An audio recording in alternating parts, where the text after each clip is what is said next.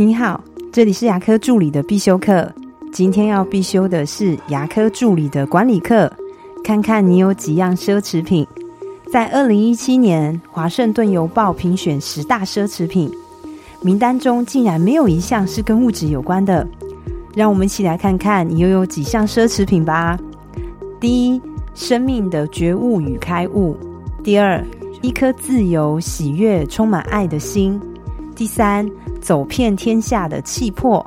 第四，回归自然。第五，安稳与平和的睡眠。第六，享受真正属于自己的空间与时间。第七，彼此深爱的灵魂伴侣。第八，任何时候都有人真正的懂你。第九，身体健康，内心富有。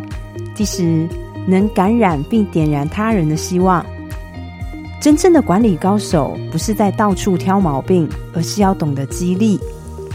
其实大部分的员工都是属于打工者的心态，对工作的态度就是多一事不如少一事。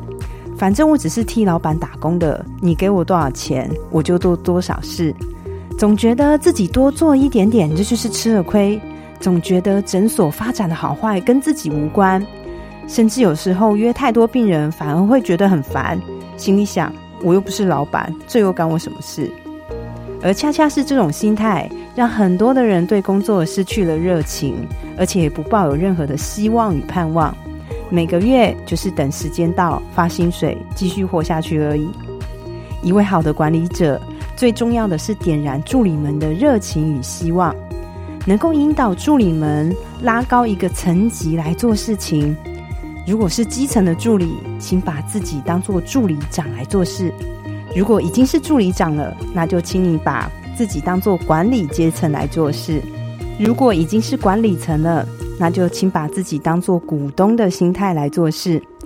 因为唯有爬得越高，看事情的角度与心态才会有所不同，提高大家的眼界跟点燃对工作的热情。